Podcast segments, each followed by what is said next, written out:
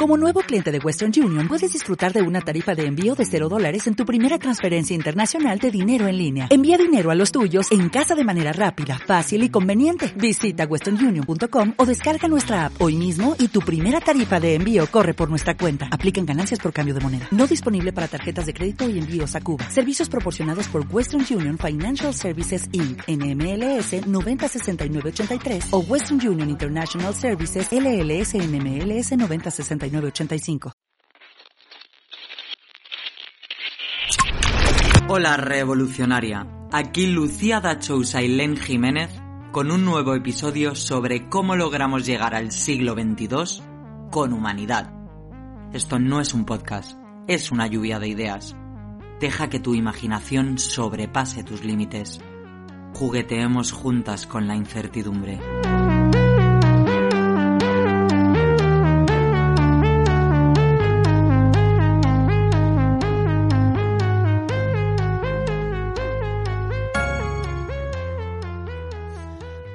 Hola, hola, revolucionarias. Un día más en vuestro programa favorito. Ella. La generación del 22. ¿No? ¿Cómo se llama? Maricón, generación del 22. Bueno, ella no se sabe el nombre de su programa, no pasa nada. En este programa Lu te voy a llamar Antonia, ¿vale? Vale, me encanta.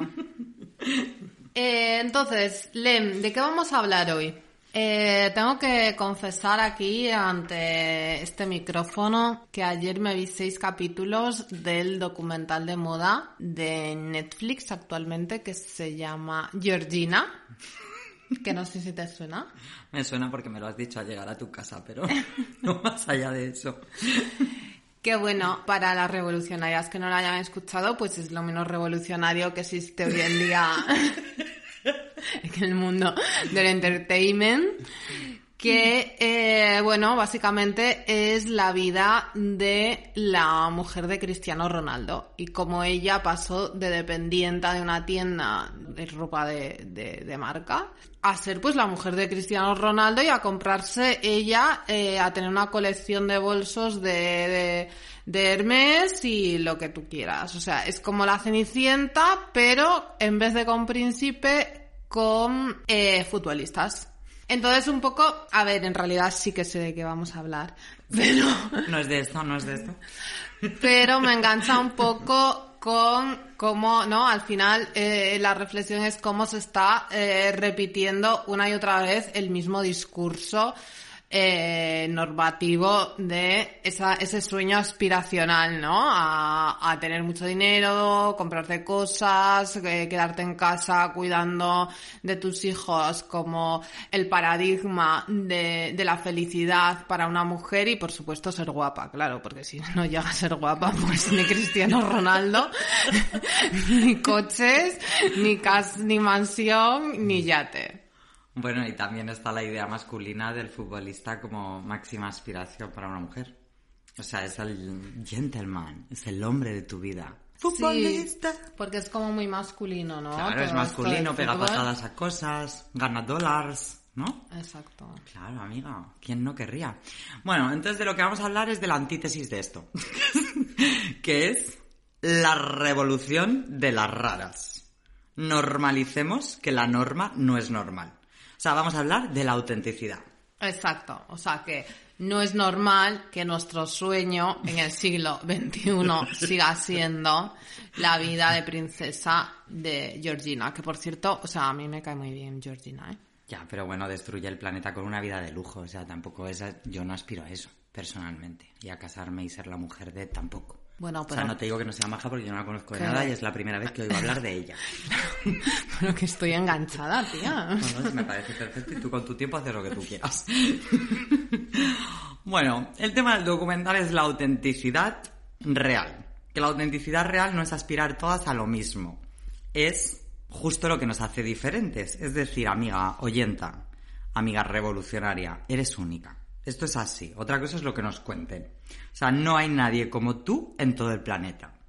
Y el debate que teníamos de las gemelas idénticas, porque yo le decía al, uno, a Antonia, yo le decía a Antonia, a ver amiga, la naturaleza ha hecho, o sea, sí, hay especies, pero ningún árbol es igual a otro, ninguna piedra es igual a otra, ningún gato es igual a otro, y las humanas lo mismo. O sea, si somos distintas en forma y en contenido. Nuestro debate era con las gemelas idénticas, que yo, según internet, me dice que no llegan a ser idénticas. Pero bueno, tema aparte. Que realmente el problema que hay con nuestra autenticidad es que lo que somos en realidad, lo que nos diferencia, es como eso que siempre va a estar como parte de nosotras pero luego también convivimos con algo que es muy humano también, que es el ego, que son todas estas estructuras, identidades, etiquetas, máscaras, mecanismos de defensa, o sea, toda esa construcción social que nos mete en un molde para adaptarnos a la sociedad con diferencia entre el bien y el mal, los deberías, lo correcto y lo incorrecto, a qué tienes que aspirar y a qué no, qué género tienes que ocupar, cómo tiene que ser tu vida sexual, o sea, todos estos ideales que nos van haciendo que nos homogeneicemos con la población, pero nos alejemos de quiénes somos y al final estamos todas muy perdidas. Y esto ya es que es desde que somos pequeñas, o sea, ya en tu propia familia te están adoctrinando por tu propia supervivencia, digámoslo así, porque tampoco están ellas conectadas con la autenticidad. Sí, bueno, yo en mi caso, eh, más que mi propia familia, yo eh, donde me empecé a sentir rara fue en el cole porque a los seis años me pusieron gafas. Entonces, bueno, esto ya me marcó bastante y empezó pues un poco este bullying de infancia de a la diferente, ¿no? Esto me acuerdo que había cuando estaba en tercero de GB, que es a los ocho años o así, pues había niñas que se, o sea, teníamos como dos filas, ¿no? Los de tercero y los de cuarto que entrábamos por la misma puerta. Entonces había unas niñas que se ponían ahí las típicas, ¿no? Como alfa mm. del curso y tal, que se ponían ahí en plan, feo, feo, guapa, guapa, feo, guapa, guapa, guapa. Y bueno, a mí me tocaban mm, fea eh, cada dos días, fea por lo menos me caía. Entonces, claro, yo ya estaba con el trauma un poco de eh, soy fea, no sé qué, no soy como las otras niñas, porque yo soy fea. Luego le decía a mi madre, eh, y mi madre me decía, ¿cómo que fea? Hija mía, si tú eres preciosa. Y yo, pues, no se entera de nada, ¿sabes?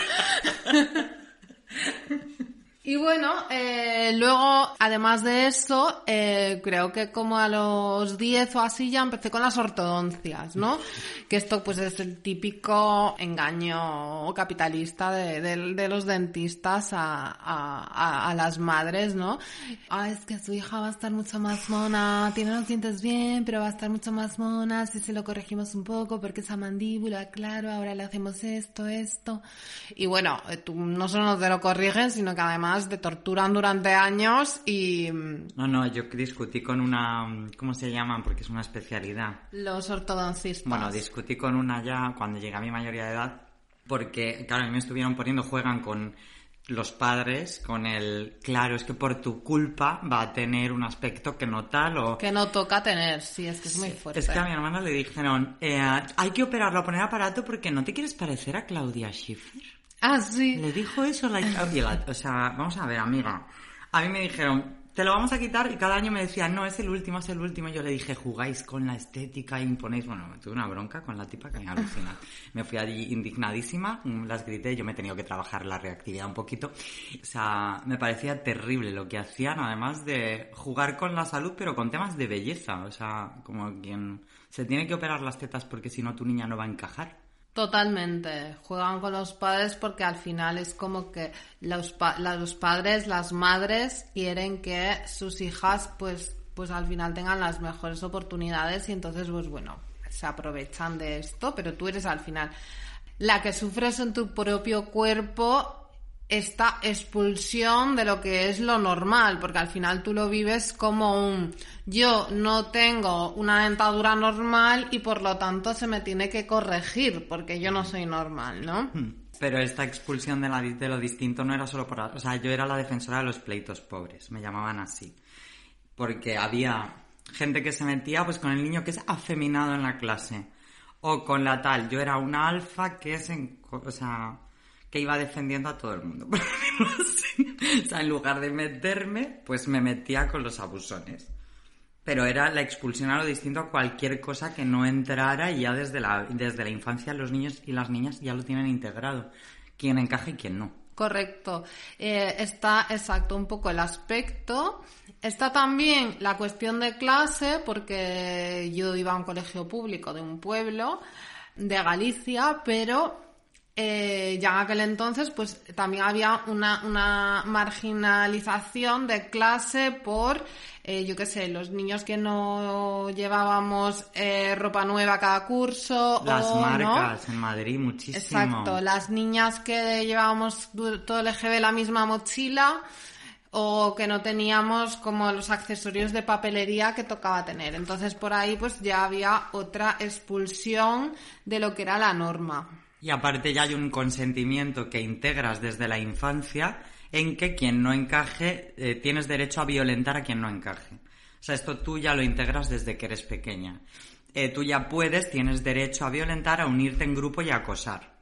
E incluso, pues eso, a llegar a la violencia física desde que eres pequeña. Por las diferencias. Exacto. Y luego, bueno, mi otra diferencia es porque yo siempre me sabía todas las respuestas de la profe, entonces, pues por ahí, pues ya sabes, lo típico de... Se decía empollona, no se decía, se decía chapona. Sí, es que realmente cualquier cosa servía para, para hacer bullying, o sea, de pequeñas y de adultas en realidad. Y además que si, que si defendías a cualquier otra niña o a ti misma, se llamaba mm, defensora de los pleitos pobres. es como si fuera una pobreza espiritual eh, entender que esa violencia no tenía sentido. Aunque realmente en el caso de las niñas, lo que dices de las gafas, los aparatos, todo lo que tenía que ver con la estética estaba muchísimo más pronunciado desde mi punto de vista que cualquier otra cosa. Sí, puede ser. Eh, es, es verdad que es curioso lo de defensora de los pleitos pobres, que yo también, creo que a mi hermana también se lo solía decir mi madre. Y recojo también el tema de, de las niñas, ¿no? De las niñas como objeto em, representativo de la belleza, porque a los niños sí que es verdad que no... Ser un niño feo al final nunca, nunca ha sido un problema tan... Pero lo tan grave. ser sensible o afeminado o no, no ser bruto, pues sí que era un problema para un niño. O sea, tener sentimientos sí que era un problema. Mm. Pues nada, eh, volviendo un poco con mi, bi- con mi interesante biografía, em,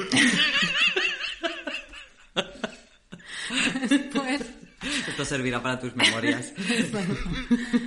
después cuando, cuando ya me pasé al instituto, un poco antes, a los 13 o así, eh, me pusieron lentillas, entonces un poco mi vida cambió. Lo que pasa que eh, decidí hacerme punk y automarginarme yo misma, entonces continué siendo la rara. Pero bueno, era como una, una rara empoderada. y que lo habías elegido tú. Era una elección propia, correcto. Era ya como, yo no, no te- o sea, yo ya asumo, interiorizo que no tengo nada que ver con esta gente y soy yo misma la, la que me hago rara. Aún así, aunque en este ambiente, digamos, de pueblo, yo tuviera esa posición propia de poder, eso tampoco te exime de la norma que viene impuesta mm, más desde arriba, porque en el fondo, a ver, la, la pobre gente de mi pueblo, eh, ¿no? Pobres, eh, ignorantes y, y- faltos de poder totalmente, eh, no son los que marcan la normatividad. La normatividad viene marcada desde fuera y por muy punky que fuese, al final la adolescencia, que ya sabemos que para todas es una época muy complicada, tampoco yo en esa adolescencia eh, estaba aceptando mi cuerpo. De hecho, era punky, pero leía a veces revistas de estas de moda, como la eh, Vogue o la Elle, o mm, estas cosas que siempre te daban consejos para encajar con ese canon de belleza eh, correspondiente a la época, que no sé si te acuerdas que a finales de los 80, principios de los 90, era el de las supermodelos, la Claudia Schiffer, la Linda Evangelista, la Naomi Campbell, y perfectamente codificado en ese 90, 60, 90, que de hecho yo tenía una libretita en la que cada día me medía y iba apuntando mis medidas, porque me, aprendí también como todas las calorías de todos los alimentos, entonces yo comía en función de las calorías, bueno, bueno, bueno, todo un poco a escondidas de mi madre, para que no se enterara de, mis locuras. Y de vez en cuando pues me, me pegaba atracones muchas veces, es que esto es penoso, galletas María con mantequilla y mermelada. Y nada, y luego vomitaba y llamaba a alguna de mis amigas para llorar juntas. Nos contábamos nuestros, nuestros frustraciones con la comida y todas esas cosas. Eh, luego a partir de ahí, un poco ya cuando estaba en segundo de BUP, que fue cuando salió el disco este de Nevermind, de Nirvana, ¿no? Ya bien entrados en, en la época grunge. Pues la estética de belleza también, también cambió y el paradigma era la Kate Moss, no sé si te acuerdas. Sí. O sea, era un poco eh, la desnutrición Sí. como pues ideal de belleza. Entonces ahí pues mi objetivo era eh, pesar menos de 50 kilos. De hecho, yo tengo, tengo que decir que mido unos 67. Entonces, lo máximo que conseguí fue 48, pero claro, eh, ahora veo las fotos y digo, ahora peso 10 kilos más y digo, joder, es que veo las fotos y digo, realmente estaba súper delgada y es que me veía súper gorda. Sí, es el objetivo. Además, esta, esta estética que dices en el libro de anticapitalismo de moda explica, eh, no recuerdo el nombre de ella, perdón, eh, explica que mm, los captadores de modelos de futuras promesas de la moda se iban a centros de eh, bulimia y anorexia a encontrar a estas futuras promesas, la mayoría chicas adolescentes, porque al final se tuvo que prohibir en Francia que murieran de hambre, básicamente, porque era morir de hambre. Entonces se tuvo que pedir informes médicos antes de los desfiles y eh, que fueran mayores de edad, porque aparte en otros, en otros ámbitos, tú a una niña de 16 años sexualizarla en fotografía lo ves mal. Pero en la moda, coger niñas tan jóvenes, obligarlas a pasar hambre si quieren tener éxito, porque claro, la que no estaba desnutrida le decían que estaba gorda y no la cogían en los, en los, en los castings. Entonces, eh, tenían que estar desnutridas y además permitir que se les cosificara porque es la moda, no es porno, es moda. Entonces ahí está permitido. Entonces la estética que se nos vendía era ser niñas, o sea, o sea, eh, por favor, eh, atracción para pederas, es que es, muy, es que es muy intenso este tema, porque realmente lo que se vende de la mujer ideal era eso, la enfermedad y el ser menor de edad. ¿Qué nos dice esto como sociedad? Es muy pervertido. Bueno, como sociedad de- del siglo XXI, querría hacer un apunte a una estética que está ahora de moda, que es lo del slim thick.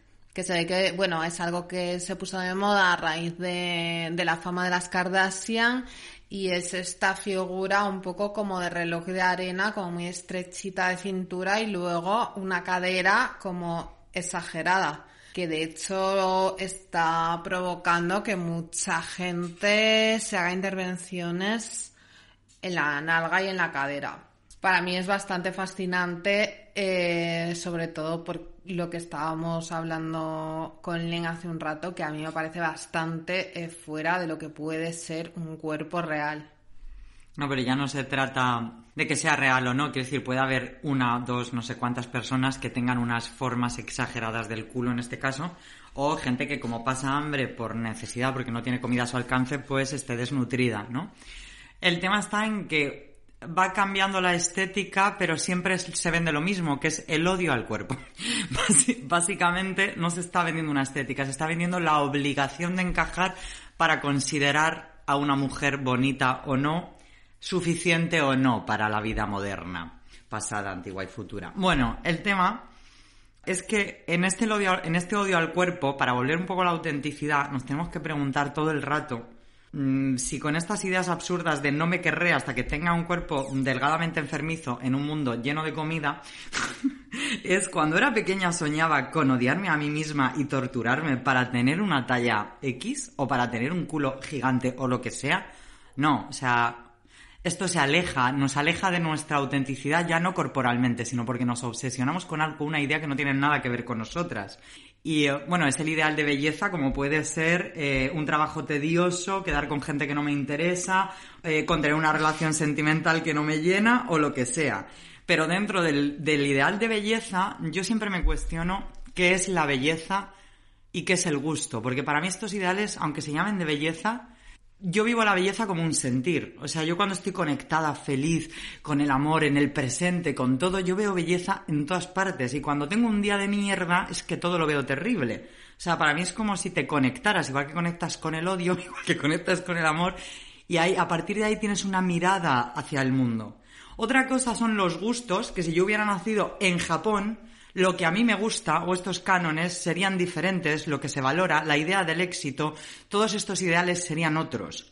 O sea, el gusto estoy condicionadísima por la estructura social en la que yo me muevo. O sea, que yo, yo era muy mamarracha de niña, ya hablando de niñas, y mis referentes, como era muy sexual, que esto ya lo hablamos, pues eran eh, las divas jodidas que vivieron su vida como quisieron, pero estaban muy hechas mierda por dentro y, y las drag queens que vivían este rechazo social, pero se enfundaban en su traje, se subían al escenario y eran más libres dentro de un personaje que fuera de él.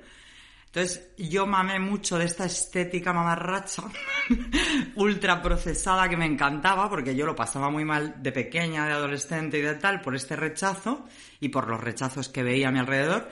Y entonces me construí un personaje, igual que te pasó a ti un poco por el punk. Optaste mm. por el punk porque dijiste, asumo lo raro como propio, pero si no hubieras sufrido bullying, igual no, te, no habrías optado por el punk, ¿no? Entonces, al final nos enfundamos en un personaje, pero es la propia sociedad la que nos guía a esta estética, a estos personajes o a lo que sea. Y sigo pintándome el labio de rojo cuando yo sé que, aunque a mí me guste decorarme desde que soy muy pequeña igualmente, pues lo pintarrojeaba todo, que me decore con un labial rojo el rímel no sé qué tiene que ver con mi constructo social. Si yo hubiera nacido en una tribu del Amazonas, mi manera de decorarme sería otra completamente distinta.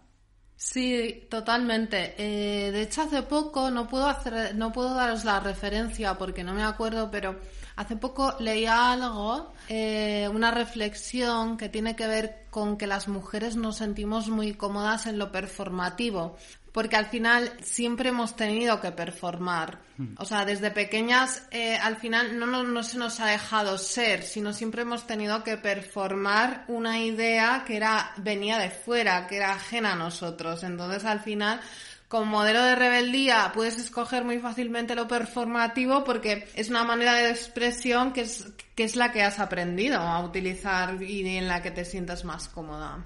Sí, o sea, es un, es un espacio en el que se te permite moverte, ya sea para ir a favor o en contra, pero al final estás dentro de esa construcción social. Incluso en la rebeldía estás dentro del sistema, creo que es lo que quieres decir, ¿no? No. Ah. Pensaba que decías que al final nos estábamos moviendo con lo performativo, con la decoración del propio cuerpo, porque era el espacio que nos permiten, ¿no? No ya no, no solo que nos permiten, sino en el que, en el que nos sentimos cómodas, porque estamos acostumbradas a performar. Tú puedes performar, yo qué sé, eh, cosas que sean más fuera de lo que el sistema te permite, yo qué sé, puedes performar... Mmm, desde mi punto de vista, eh, por ejemplo, yo el performar eh, la estética punk en mi pueblo me sacaba de la, de la sociedad. No es que yo abrazara la norma, sino yo quería salirme. Pero performando, digamos que era la manera en la que para mí era más cómoda hacerlo porque ese lenguaje ya lo conoces, ¿me explico? Sí, lo que yo quería decir es que ese lenguaje lo conoces porque es un lenguaje que sí que estaba más asociado a, a las mujeres. Sí. A eso me refería, que al final estás acostumbrada, te sientes más cómoda porque es un espacio que sí... Que conoces, que, te es, que, te es, que te es familiar. Claro, es que al final, en este siglo XXI, todos estos espacios que se supone en los que nos podemos autorrealizar o llegar, son espacios encaminados hasta unos ideales homogeneizados que nos sacan de, nuestro, de nuestra propia autenticidad, de nuestra propia identidad. O sea, nos alejan de aprender a saber quiénes somos y nos niegan el espacio para aprender a ser quién somos. Que por cierto, ¿dónde tienen estos ideales? Ah, me encanta cuando estuvimos preparando este podcast porque estuve reflexionando un poco sobre esta relación entre lo bello y lo bueno que viene un poco de nuestros padres de la filosofía, ¿no? Los, los clásicos griegos, de donde nace este ser occidental. Y, Actualización. Entonces, bueno, ya Platón hablaba mucho de, de, lo bueno en relación a lo bello, como Aristóteles, pero esto viene también un poco de, de Pitágoras, que relacionaba lo bello con la matemática, ¿no? Entonces, y la, y la matemática con esta relación de lo perfecto, porque ellos entendían que el mundo estaba codificado. Entonces, que tenía una explicación y que era matemática. Y entonces, eh, pues por ejemplo, el triángulo isósceles era más perfecto y por lo tanto más bello que el triángulo escaleno. Ah, por el equilibrio en la forma. Exacto, y porque es como más perfecto, más, más matemáticamente homogéneo. Sí, es que normalmente se explica que la belleza tiene que ver con la simetría de las formas. Exacto, pues esa idea viene un poco de eh, la filosofía griega. Es decir, según Platón, la belleza es el esplendor de la verdad. Lo bonito también es que estas ideas sobrevivieron hasta la Ilustración. Y nuestro querido y misógino Rousseau escribía, eh, siempre he creído que lo bello no es más que lo bueno en acción, que lo uno está íntimamente ligado a lo otro y que ambos tienen una fuente común en la naturaleza.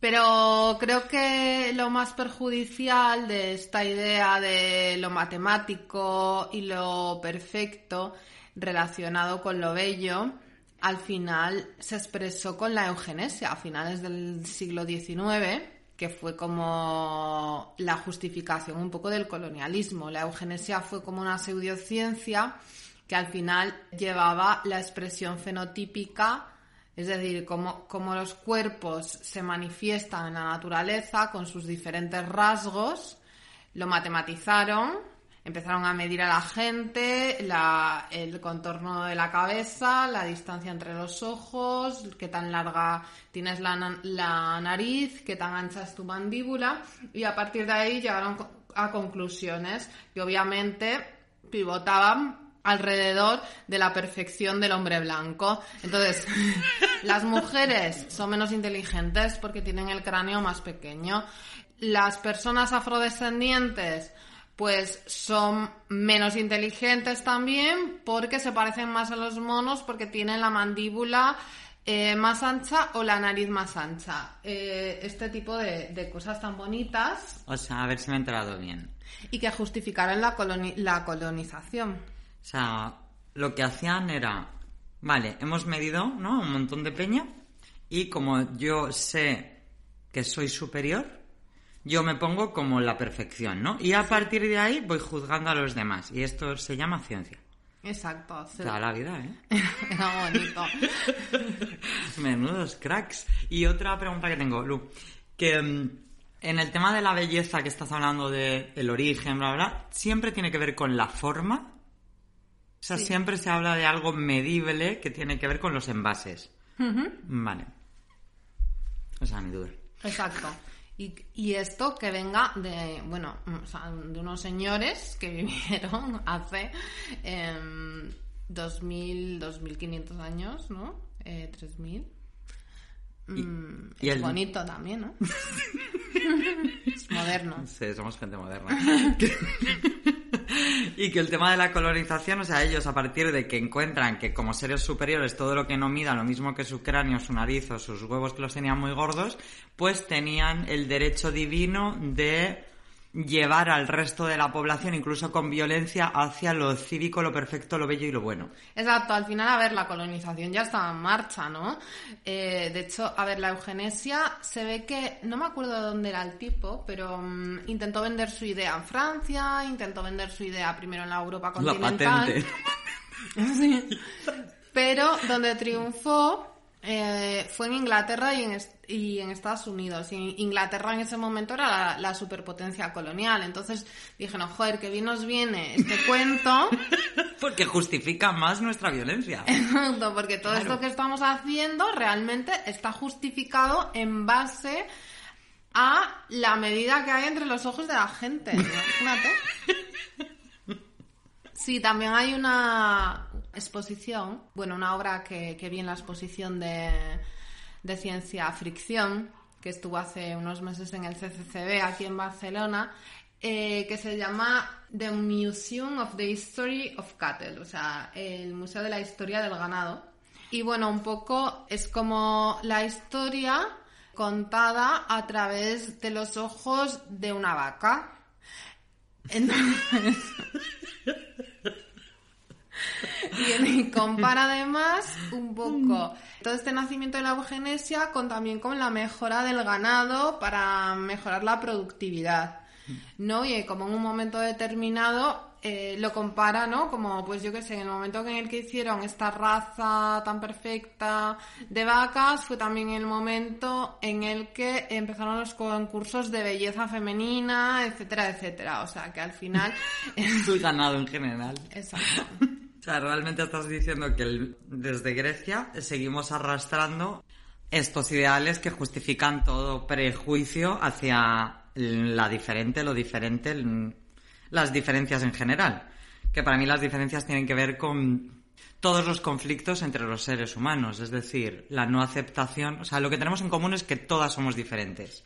Lo que nos separa es el prejuicio frente a esas diferencias, ¿no?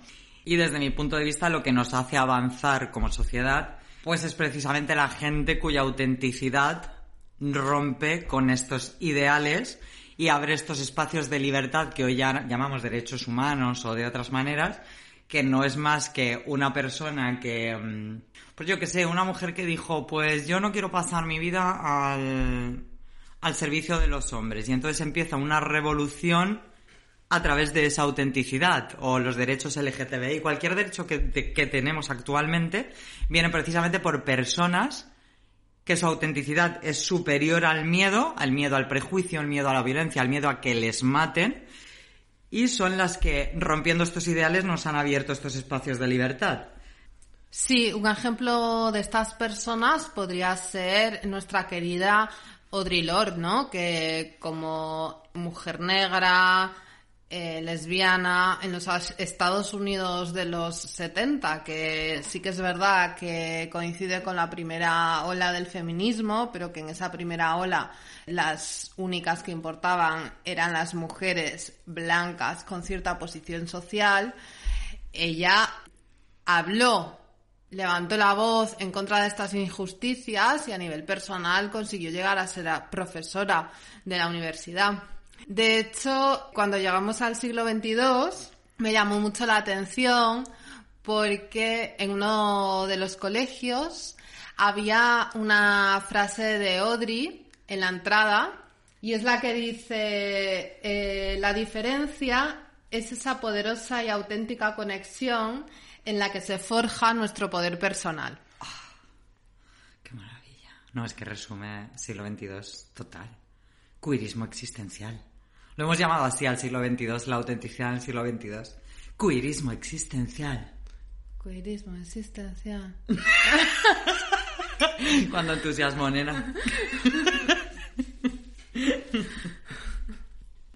Venga, otro intento. Una. Queerismo existencial. Queerismo existencial. Claro, es que, a ver, volviendo a Audrey, es que aún adelantada su tiempo. O sea, ella tendría que haber vivido en el siglo XXII, pero bueno, le tocó vivir en los años 70 pues para cambiar un poco el panorama y que nos llegara un poco más suave a nosotras. Porque es que en el siglo XXII encontramos que ya no se somete a la gente mediante estos ideales para que pasen toda su vida prestando atención a perfeccionarse a sí mismas y a torturarse, y allí la norma es la rareza. O sea, entienden que, como decía Audrey, tu poder, o sea, lo mejor que puedes ser en esta vida es ser tú misma, o sea, es tu aporte a la biodiversidad y desde las escuelas ya está todo centradísimo en que las niñas aprendan la diferencia entre condicionamiento y autenticidad. Bueno, es que no sé si os acordáis de la historia de Hadassah, que era esta chica que estaba deprimida y que su terapia era la terapia con las niñas. Ah, sí, sí. Y yo como he tenido depresión y la sigo teniendo toda mi vida, cada vez me la curo más en el sentido como acepto, pues ya está, estoy deprimida, no pasa nada de momento. El tema está en que yo me iba mucho al cole con ellas porque decía, bueno, a ver si esto me viene bien. Y entonces observaba muchísimo a estas niñas. Y era increíble porque igual que ahora la base es la lógica matemática, ¿no? Y tener la razón muy pulcra, pues ahí la base para todo era la inteligencia emocional. Eh, digamos, la, educación intra e interpersonal. porque es la que va a hacer que el resto del conocimiento se use de forma constructiva, ¿no? Entonces las personas tienen que tener un mínimo de inteligencia emocional para que todo su potencial, aparte de para conocerlo, para que todo su potencial sea lo más beneficioso para el colectivo. Y explicaban conceptos que a mí me ha costado mm, un montón de años encontrar y empezar a buscar, como que la mente, lo que hoy se considera Dios, pues realmente es como un contenedor de todo lo que has escuchado a lo largo de tu vida, además de pues el conocimiento útil. Entonces esto es programación, es como un ordenador central.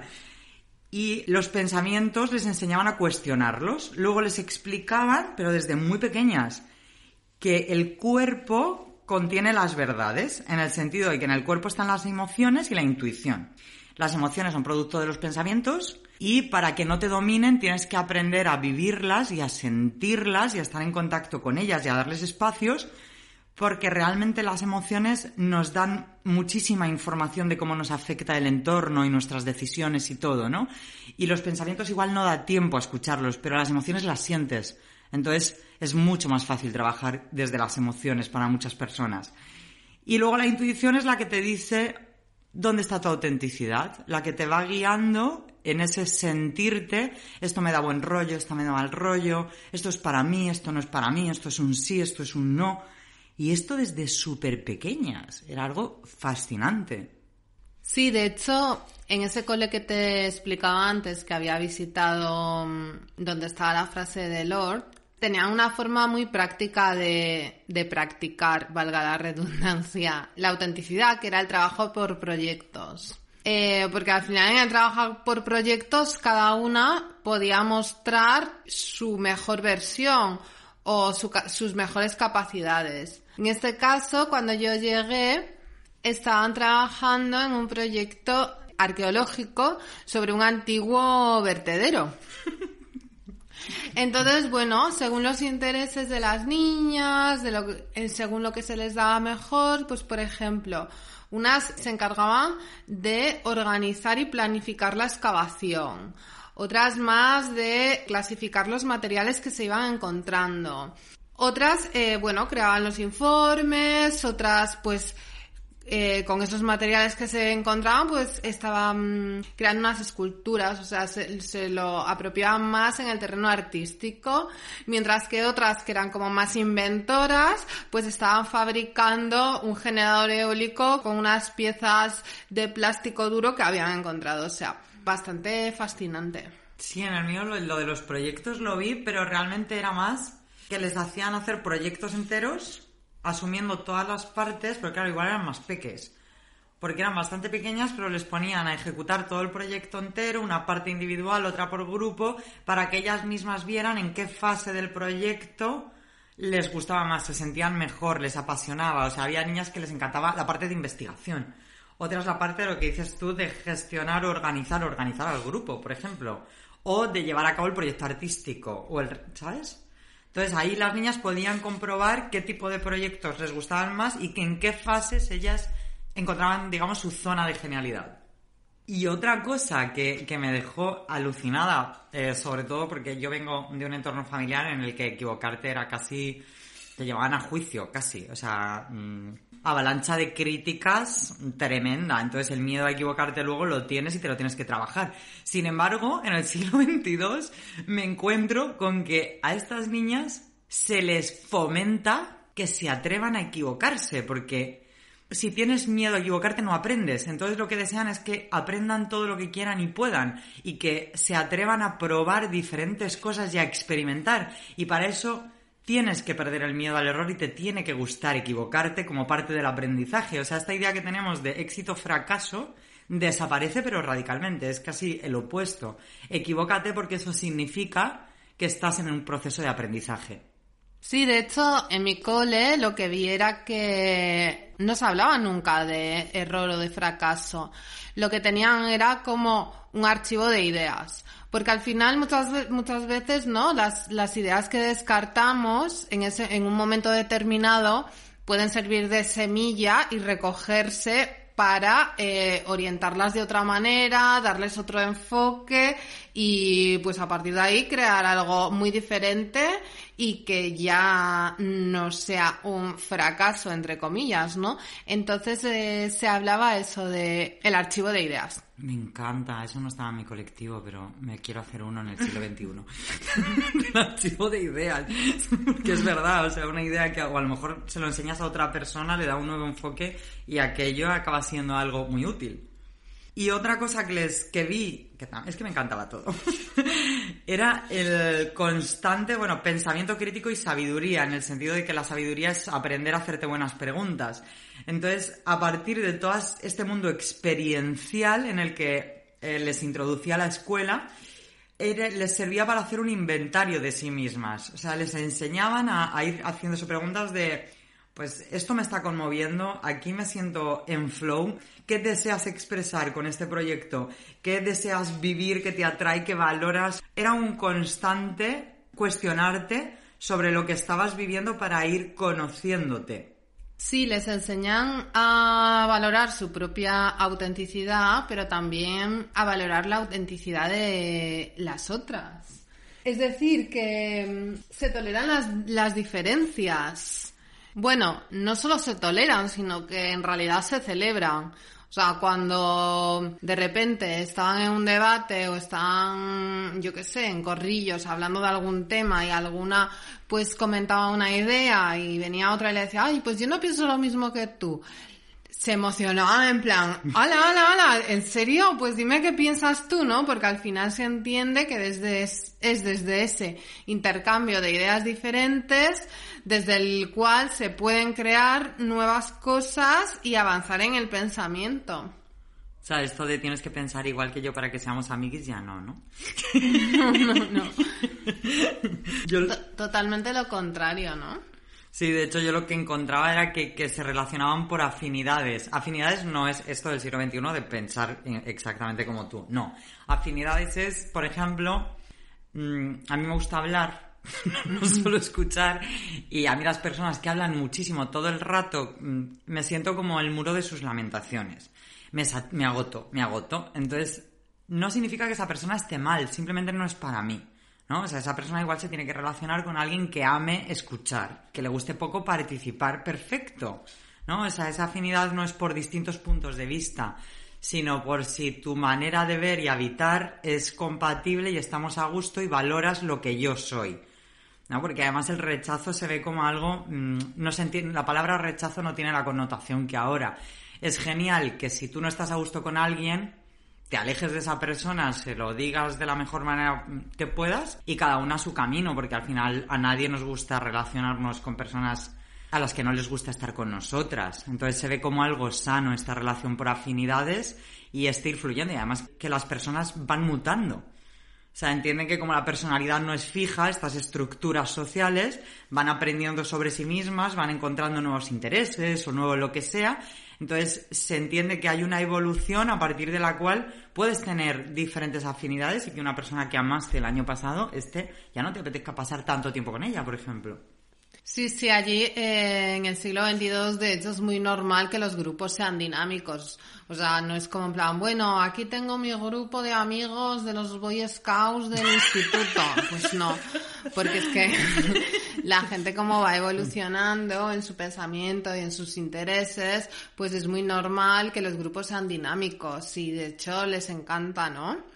Es que es un poco lo mismo que veíamos en las relaciones, pero o sea, en este caso estamos hablando de las relaciones, la autenticidad, la misma autenticidad. O cuando hablabas tú de que te encontrabas todo tipo de estéticas, que el género no, no se concebía, o sea, al final tiene que ver con esta autenticidad de que encuentras mucha diversidad porque está el permiso social para que la diversidad humana que somos exista. De hecho, les gusta tanto la diversidad en el siglo XXII que dejan de existir las etiquetas y dejan de existir las fronteras. No hay pasaportes y la gente vive en comunidades diversas que se formaron de una manera espontánea, natural, un poco apoyadas en esa diversidad y en ese gusto por la diversidad. Y entonces la mezcla se da un poco de manera, de manera bastante orgánica. No existe lo raro aplicado a las otras, porque raras son todas, o sea, raras es la mayoría. Y una, un apunte, lo, de las etiquetas, eh, lo que yo entendí es que los rasgos descriptivos son mutables, es decir, yo te puedo decir, ahora mismo el cerebro no me funciona, soy tonta, pero mañana igual vuelvo, ¿sabes? Soy lista. Entonces, una etiqueta no es un dogma para toda tu vida. En ese sentido no existen, pero sí que existen en los términos descriptivos. Sí, y obviamente como también existe el concepto de lo raro, ¿no? Pero lo que pasa que allí lo raro es que alguien crea que existe un solo paradigma de belleza o de verdad. O sea, se entiende que todo contiene en sí mismo lo bello y lo atroz al mismo tiempo, ¿no? Y si hay algo raro en el siglo XXII, por supuesto, es que las personas rechacen su cuerpo o rechacen a otras personas por actuar o pensar de manera diferente. Qué maravilla. Es que, ¿por qué hemos vuelto? Ya. Yo no quiero. por qué hemos vuelto. Yo no quiero que me vuelvan a llevar. que me vuelvan a llevar. Sí, de hecho un día estaba con mis compañeras de piso mirando una revista de moda que habían encontrado las chicas estas de la arqueología del vertedero, pues eh, y entonces la estábamos mirando y comentando, ¿no? Y bueno, les llamó muchísimo la atención, como todas las, todas esas imágenes de mujeres que se parecían tanto entre ellas, que estaban como un poco cortadas por el mismo patrón, ¿no? Y me preguntaron por qué en el siglo XXI utilizábamos robots para vender ropa, ¿no? ¿Y por qué vendíamos ropa? Exacto. Fue bastante divertido y jocosa esa tarde, ¿no? Porque, claro, un poco eh, eh, abundando en, este tema, yo les explicaba lo del Photoshop y lo de la cirugía, un poco, ¿no? Para que, que nos obligaba un poco a las mujeres a asimilar ese concepto de, de belleza hegemónico.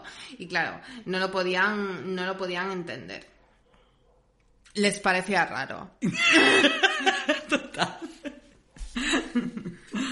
Es que, em, este, bueno, en tu caso fue por, el contraste, pero yo tuve una charla increíble con Brígida, que luego se nos unió Ariadna, otra compañera del colectivo, porque también lo raro en el siglo XXII es esta frustración, claro, como no hay estos ideales, lo ideal es ser tú misma, y claro, la, la violencia es algo muy raro, es un tema aislado también porque tienen muy claro esto de, pues, lo que hemos explicado antes, de que lo que todas tienen en común es que son diferentes y que la intolerancia frente a esas diferencias es la que genera todos los conflictos sociales que además luego pueden repercutir en la naturaleza. Y que el sufrimiento, entienden que cuando una sufre tiene mucho que ver por traicionar tu propia autenticidad, ¿no? Por dar un sí donde quieres dar un no, o temas así. Y fue muy increíble porque yo les estuve hablando de que yo estoy en mi proceso de quitarme máscaras, ego, todas estas cosas inconscientes y que he llegado a un punto en el que en el que dije, mira, yo lo que he asumido o sea, es tal, tanta la construcción social que no tiene que ver conmigo y que llevo encima que es que no me da la vida para trabajármela. Y entonces he llegado a la conclusión que me relaja bastante, que es que el ego, mi ego es la línea del horizonte. O sea, yo, yo tengo que salir, seguir caminando, pero siempre va a estar ahí, no pasa nada. Entonces tú sigue caminando, sigue yendo más hacia quién eres y descubriéndote, pero acepta que esto es parte de ti.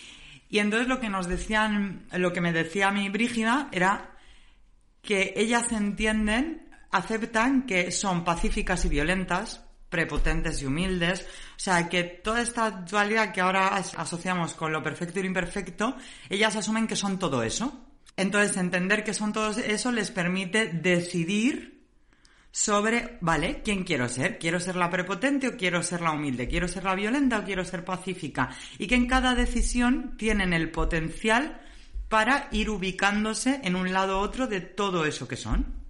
Y luego cuando vino Ariadna, también me explicó algo que me ayudó muchísimo. Porque muchas veces no, bueno, yo en mi caso, siglo XXI, pues muchas veces no sé eh, si la respuesta me la da el ego me la da la autenticidad. Entonces me explicó que ellas tienen como una fórmula en la comuna para saber desde dónde están actuando, si desde el prejuicio o desde la autenticidad. Entonces me decía, mira, en el prejuicio puede haber coherencia. Yo estoy en un momento con ira y entonces pienso odio, siento odio, actúo odio, ¿no? Pero parte de la desconexión contigo. Entonces me decían, tienes que ser siempre lo que es mejor, el mejor para ti, a diferencia del mejor que o peor que. Es decir, ser delgada es mejor que ser gorda. Eso es prepotencia. Sin embargo, pues para mí es mejor estar gorda porque es mi constitución. Ahí no estás molestando a nadie, ¿no? O sea, es más una cuestión de, por ejemplo, una relación sexual. Eh, consentida entre personas adultas. Están ocho personas que van a practicar el sexo. Llega una persona a quien eso no le parece bien porque cree en la monogamia y en los valores cristianos y entonces se pone a juzgar y a violentar a este grupo. A ver si las personas no hacen daño a nadie y simplemente están en una práctica consentida entre todas las partes implicadas, ¿quién tiene el problema? La persona que violenta. Entonces eran formas de saber en qué lugar estaba, si en autenticidad o prejuicio, esto de no es que yo soy libre de imponer mi verdad. No, eso no es libertad, cariño, eso es quitarle la libertad a las demás. Y luego, otra cosa que también me ha cambiado muchísimo en mi vuelta en el siglo XXI fue eh, un tip que me dio Brígida, que yo le dije, a ver, es que yo me estoy trabajando mi reactividad, pues bueno, les expliqué mi historia y de dónde me viene y que lo llevo bastante bien, pero que todavía tenía situaciones en que, uy, que me ofusco. Y ella me dijo eh, bueno, me inoculó porque yo quise absorber la conciencia de la muerte. O sea, ella me decía todo el rato, planteate, si supiera que me voy a morir en un año, ¿quién querría ser hoy? Si me fuera a morir mañana, ¿cómo querrías haber reaccionado ante esta situación? ¿Cómo querrías haber tratado a esa persona? O sea, ¿qué reacción tendrías? ¿Qué huella quieres dejar en el resto y en ti misma, sobre todo? Porque al final, eh, cuando actúas mal, te estás haciendo daño a ti también, o sea, mal, de manera agresiva hacia otras personas. ¿Habrías aceptado esa invitación? ¿Seguirías en esa relación lo que sea que sea la, tesitura en la que estés metida en ese momento? Entonces, la conciencia de la muerte a mí me ha abierto un mundo magnífico a la hora de poner importancia en gestionar mi momento presente y mis emociones. Cuando hablas del tema de la muerte, entiendo que te refieres también a esa característica de transformación, ¿no? Que hay constantemente en la naturaleza, ¿no? En esa, esa, esa esencia puramente cíclica en la que nada permanece y por lo tanto lo raro es sustancial a la vida misma, ¿no? Porque nada es esencialmente de una manera específica, sino que es pura transformación. Que allí en el siglo XXII, como tienen esta conexión tan potente con la naturaleza, pues lo tienen muy interiorizado. Sí, y como se consideran parte, o sea, el recordar que eres parte de la naturaleza y que en cualquier momento estás o no estás, o sea, puedes dejar de estar, puedes elegir cómo estar mientras estás aquí. Estar, estar, estar, estar. Cero estar. This is the question. Entonces, amigas revolucionarias, ya al momento de pensar un poco en cómo hemos llegado a este siglo XXII. O sea, ¿dónde están las semillitas de estas ideas en este siglo XXI? Y bueno, para empezar me gustaría a mí eh, hablar un poco de un artista eh, visual que me gusta mucho que se llama Jessica Ledwich. Ella tiene esta, esta serie que me encanta que se llama Monstrous Feminine. Eh, monstruos femeninos, ¿no? Que son como una serie de fotografías que a través de lo macabro enseña todas esas mutilaciones que las mujeres tenemos que hacernos para encajar en la figura de la belleza hegemónica. Y precisamente em, sus fotografías como que transforman esta belleza o en esta necesidad de parecerte a esa figura de lo bello en algo raro y macabro. Qué maravilla. Y luego, mm, pues ya movimientos que están más consolidados, obviamente están habiendo caminos, movimiento feminista, Black Lives Matter, LGTBIQ+, antiespecistas.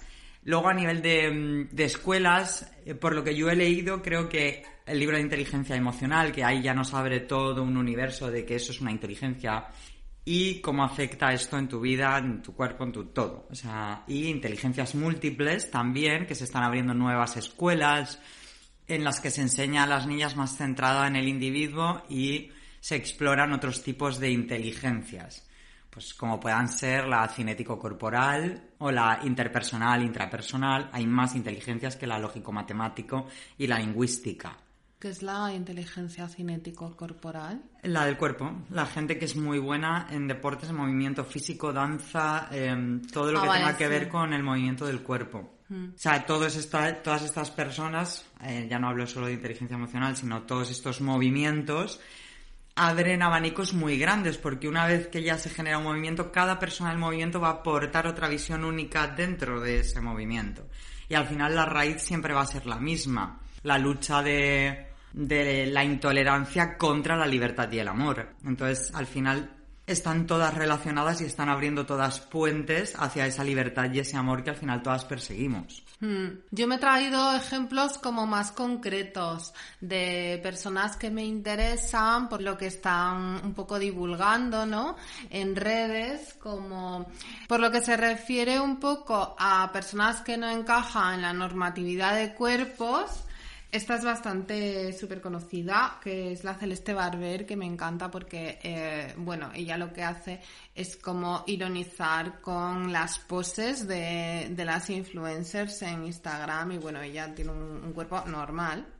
Pero es muy divertido, ¿no? Como ver como una persona con, pues normal se pone en esas poses y entonces como se evidencia la ridiculez, ¿no? También quería hablar un poco de, un par de ejemplos de personas que utilizan un poco este empoderamiento sobre lo gordo, ¿no? Porque, bueno, yo tengo que decir Perdón, es que me he visto una obra de teatro en Madrid maravillosa que me reí muchísimo. Si estáis por Madrid, son unas genias las dos, gordas, desde que también defienden la diversidad corporal y es que fue un regalo de la vida ir ahí. ¿Y cómo se llama? Gordas la obra. Se llama así. Ah, vale, se llama Gordas, vale. Sí. Ah, pues sí, me la apunto. Capaz buenísimo. vienen a Barcelona. Vienen a Barcelona. vienen. Ah, pues me la O ya apunto. están, no lo sé, pero me reí, que, que es buenísimas. O sea, una Sí. agilidad verbal. Sí, sí, aparte de que yo, por ejemplo, el tema de la gordofobia es algo que, que, bueno, que también me estoy trabajando porque, bueno, como ya os conté antes, yo, pues, para mí, a mí lo que más me aterrorizaba durante mi adolescencia y juventud era ser gorda. De hecho, es que creo que un poco la imagen que se, se ha vendido mucho en, en torno al tema este de la belleza es, o sea, lo mejor que te puede pasar o lo mejor que puede ser en la vida es delgada. Es que ser delgada ha sido incluso mejor que ser guapa. O sea, ser delgada es como... delgada, ¿sabes? Delgada. Y bueno, yo creo que... em, Hombre, es que cuando tú tienes el tengo cierta gordofobia interiorizada. Es que cuando tú odias tu cuerpo, odias el de los demás. Quiero decir, Mm. tú tienes ese odio hacia lo gordo integrado hacia ti misma, machacándote. Y si te odias a ti, estás odiando Mm. todo lo que te han enseñado a odiar al final. Entonces, bueno, también hay, hay una peli en filming que se llama Fat Front, que está bastante divertida, en tono cómico. Y sigo también a una chica que es cómica de UK que se llama Sophie Hagen. A la vida. Y tengo otra teoría más respecto a cómo llegamos al siglo XXII. Creo que ahora mismo que se está volviendo mainstream todo lo que son terapias, coach y demás, es porque estamos todas mm, desquiciadas encontrándonos a nosotras mismas dentro de este mundo de ideales absurdo. Y mi teoría es que todos estos movimientos de autenticidad de personas que salen de sus armarios sociales respectivos, cada cual en su tema, entienden que es esta, entendemos, entendemos que es una causa común al final, que es la causa contra la intolerancia y la imposición de la homogeneidad. Y entonces creo que las personas, que las personas que todavía se están polarizando más hacia el autoritarismo y hacia la opresión de lo diferente, pues se van a quedar muy solicas y además van a estar todo el día en conflicto porque quieren imponerse los unos frente a los otros, ¿no? Y encima, como casi todos estos señores van de heteros, pues las mujeres que nos habremos liberado y muchos hombres también, pues ya encontraríamos, ya encontraríamos mucho más fácilmente pues heteros que, que saben amar y encontrar el clítoris y entonces esta gente se va a quedar pues sola y sin casarse ni nada y entonces pues llegaremos al siglo XXII. ¿Qué Más que, más que sin casarse, te refieres a sin, reproducirse. Sin, sin nada, o sea, se van a quedar solas discutiendo entre ellas, intentando imponer y nadie les va a hacer caso ya. Porque somos muchas, las raras somos muchas, amigas. Claro, al final un poco la conclusión es esta, ¿no? Que es que las raras en el siglo XXII lo tienen muy claro y ahora en el siglo XXI a este, en este principio del 2022, pues está claro que cada vez somos más las que sabemos que es que las raras somos todas.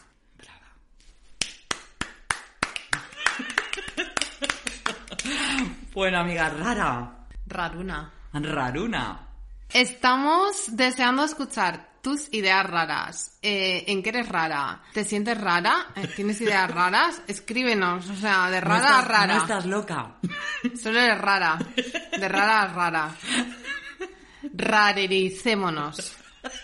Y ya sabes, imaginar es la revolución.